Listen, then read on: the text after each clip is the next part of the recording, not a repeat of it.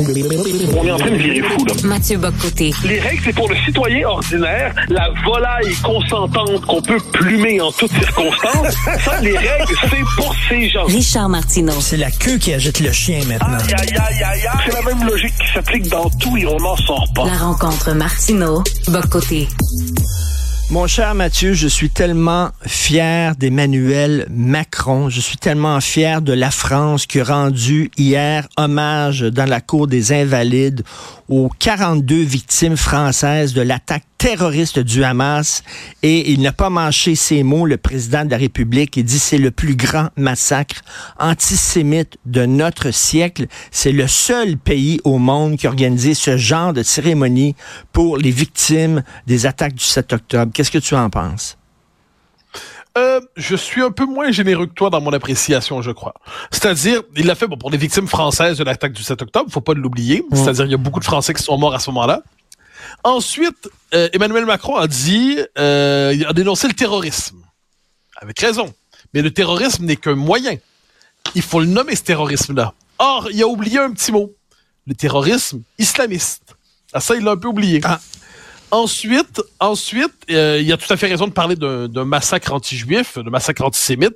Moi, j'aurais aussi dit un pogrom, mais bon, imaginons, je, je le chicanerai pas sur ça. Mais là où euh, il y a un- j'avais un malaise, j'en ai parlé hier soir sur CNews. Il a dit, c'est une phrase forte, 68 millions de Français sont endeuillés à cause de cela. Or, c'est faux. C'est triste à dire, Hmm. mais c'est faux. Qu'est-ce qu'on a vu depuis le 7 octobre? C'est qu'une partie significative des communautés euh, issues euh, bon, du monde globalement arabo-musulman euh, ne sont pas j'utilise avec toutes les nuances, là, je, je mets pas tout le monde dans le même dans le même le même bocal, on comprend, mais une partie significative considère que les vraies victimes dans tout ça, ce sont, euh, en fait, les Israéliens sont pas vraiment victimes. Les Israéliens étaient coupables et n'ont connu que finalement, euh, la haine répond à la haine. Dans leur esprit, les gens du Hamas sont pas des terroristes, ce sont des combattants de la liberté. Dans leur esprit, les les les Juifs qui sont morts, c'est peut-être triste, mais c'est inévitable pour une puissance occupante qui domine euh, dans cette région et qui pratiquerait même un génocide contre les Palestiniens. Et quand on fait des sondages en France, on voit qu'une partie significative de la communauté musulmane euh, s'identifie au Hamas, s'identifie, euh, n'a aucune compassion particulière pour ce qui s'est passé en Israël. Donc, quand Emmanuel Macron dit 68 millions de Français sont endeuillés, c'est faux. C'est tout simplement fait. C'est triste à dire. hein. Mmh, Donc, mmh. s'il avait dit, parce que je pensais à ça hier, ça m'a traversé l'esprit toute une partie de la journée, s'il avait dit, la France est endeuillée, la formule aurait été forte. S'il avait dit, la nation française est endeuillée. Mais quand il dit 68 millions de Français, c'est pour donner l'illusion d'un consensus et d'une unité qui n'existe pas, qui n'existe plus. La France est un pays fracturé démographiquement, culturellement, euh, où une partie de la population s'identifie désormais à un autre ensemble civilisationnel que la civilisation occidentale, où une partie de la population se sent solidaire, non seulement des Palestiniens, mais de la forme actuelle du combat palestinien dans, sous la forme Hamas. Donc, son discours, j'aurais aimé qu'il soit vrai. Mais tu sais, tu discours sais que, tu sais que Mathieu, je te comprends parfaitement et j'entends ce que tu dis. Tu as tout à fait raison. Euh, mais tu sais que toute diplomatie a sa part de mensonges polis. Est-ce que c'était le lieu? Est-ce que c'était euh, le, le temps pour dire ça? Ben, la diplomatie, normalement, c'est avec des pays étrangers qu'on pratique ça, pas dans le sien. Or, c'est pour ça que je pense que dans- moi, je pense qu'il fallait faire cet hommage. Je pense que c'est un hommage nécessaire. Je pense tout cela. Mais, je pense que dans la manière de formuler les choses, Emmanuel Macron, en choisissant de dire 68 millions de Français plutôt qu'en disant la France, euh, il veut créer une illusion d'unanimité qui ne peut qu'immédiatement exiger correction en disant vous savez que c'est faux. Et je crois qu'il le dit parce qu'il sait que c'est faux. Il n'a pas choisi une formule potentiellement consensuelle qui aurait pu tous rassembler en disant, comme je dis, la France est endeuillée, le Québec est endeuillé, l'Italie est endeuillée. Non. Il a dit 68 millions. Donc, il a dit chaque Français.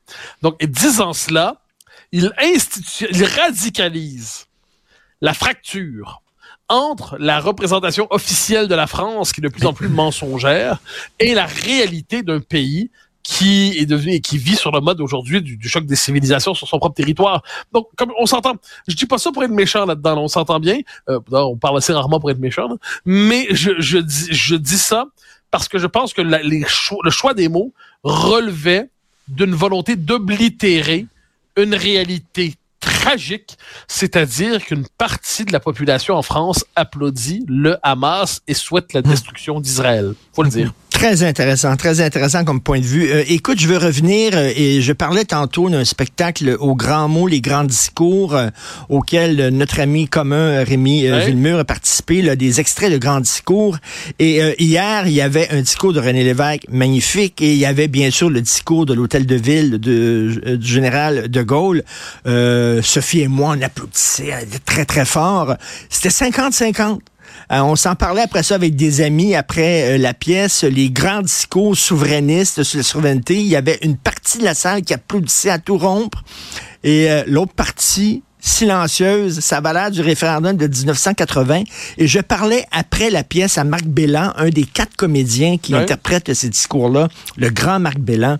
Et on se disait, bien sûr, tu en France, tu es habitué de voir des politicien, toi, avec des, des joutes oratoires extraordinaires, mais au Québec, quel est le dernier politicien qui parlait comme ça avec des discours là, magnifiques qui vient te chercher tout ça?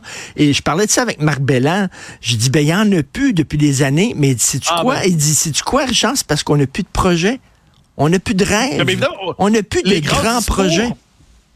Mais les grands discours sont indissociables des grands contextes ce sont les grands contextes. Tu sais, tu peux pas faire un grand discours sur l'augmentation des frais de garderie de 7 à 9 à 10 à 15 dollars.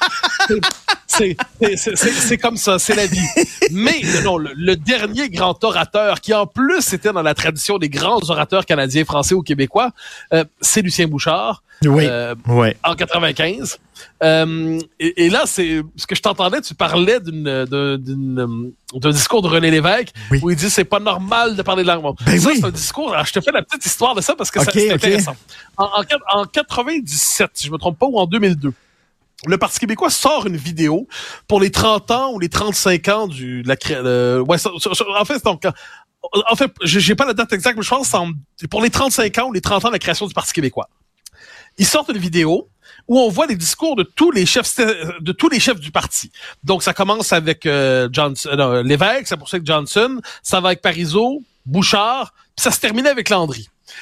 Et dans cette vidéo, il y a notamment la vidéo de René Lévesque dont tu parles, avec ce discours exceptionnel. Celui où il dit c'est pas normal de parler de la langue. Dans un pays normal, elle se parle tout seul, la langue. C'est dans ce même discours où il dit euh, il y a deux ministères de l'immigration au Canada un à Ottawa pour nous noyer, puis un à Québec pour enregistrer la noyade. Oh. Après ça, tu passes au discours, hein, René Lévesque, quand hein, il parle pas un grand méchant. Après ça, tu passes à Pierre-Marc Johnson. Là, c'est les années sombres d'un Québec complètement battu, c'est après le premier référendum. Donc, il essaie de faire de l'éloquence autour de la souveraineté, mais ça marche pas parce que les, les gens sont plus là. Donc, les gens applaudissent tant de, mollement un discours mou.